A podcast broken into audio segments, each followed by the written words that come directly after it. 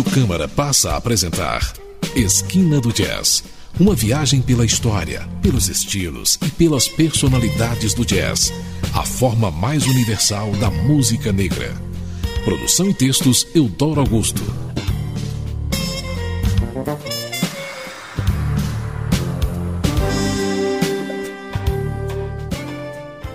Boa noite, ouvintes de Esquina do Jazz. No ar, mais uma edição deste programa desde 2001, levando a vocês o que já aconteceu e o que está acontecendo na história do jazz. O programa desta noite vai levar aos ouvintes de Esquina do Jazz a antologia The Best of Wayne Shorter, uma escolha seletiva das gravações desse saxofonista realizadas durante o largo período de seu vínculo com a exemplar gravadora Blue Note, ou seja, desde meados dos anos 50 até o final da década de 1970. Acentuamos que a criteriosa coletânea que tomamos como base única para o nosso programa inclui não apenas o trabalho de Wayne Shorter como instrumentista, basicamente no sax tenor, mas um resumo de sua obra como compositor. Assim, nosso primeiro módulo musical abre com Speak No Evil, gravada 24 de dezembro de 1964, em Englewood Cliffs, New Jersey, com a participação de Freddie Hubbard no trompete, Herbie Hancock no piano, Ron Carter no baixo e Elvin Jones na bateria. A faixa foi originalmente lançada no LP do mesmo título. Fechando este primeiro módulo, Tom Thumb, gravada a 10 de março de 1967 e incluída no LP intitulado Schizophrenia. Na banda, liderada pelo sax tenor de Shorter, destacam-se as presenças de James Spaulding, sax alto, Curtis Fuller, trombone, Herbie Hancock, piano, Ron Carter, baixo e Joe Chambers, bateria.